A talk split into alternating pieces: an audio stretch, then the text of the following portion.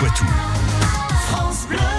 Les- le somnambule se balade-t-il vraiment les bras devant? Et d'ailleurs, peut-on le tuer en le réveillant d'une crise? Ah, vous vous posez euh, peut-être cette question, vous qui avez des somnambules autour de vous. La réponse avec la science infuse et Jean-Michel Piquet. Si vous demandez à quelqu'un qui dort à côté de vous, euh, tu dors, et que quelqu'un vous répond non, non, je suis juste somnambule, c'est sûrement qu'il ne dort pas. Mais non, mais ça va pas, il ne faut pas réveiller un somnambule, ça pourrait le tuer Ce n'est qu'une croyance populaire. D'après les scientifiques, c'est faux. Le somnambulisme touche plus d'enfants que d'adultes et plus de garçons que de filles.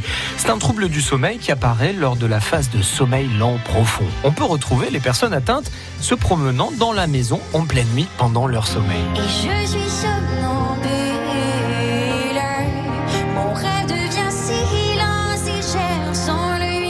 Ces crises sont assez courtes et ne dépassent que très rarement une dizaine de minutes de sommeil. Dans l'imaginaire de tous, le somnambule marche les yeux fermés, les bras en avant. Dans la réalité, il marche normalement les yeux ouverts et c'est d'ailleurs assez déroutant pour les personnes éveillées qui sont à côté.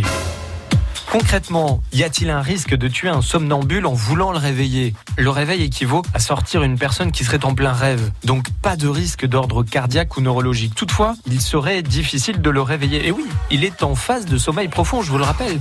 Donc s'il encourt un danger pendant sa crise, parce que, je sais pas moi par exemple, il y a un escalier sur sa route, réveillez-le en douceur, en lui parlant et en le rassurant, car il pourrait être euh, angoissé, nerveux et avoir quelques gestes incontrôlés au réveil. Enfin, si vous croisez un somnambule mais qu'il ne risque rien, parlez-lui calmement et ramenez-le en douceur au dodo. Bonne nuit Non mais ne nous dites pas ça à 7h20, Valentine, on va y aller nous au dodo. Oui.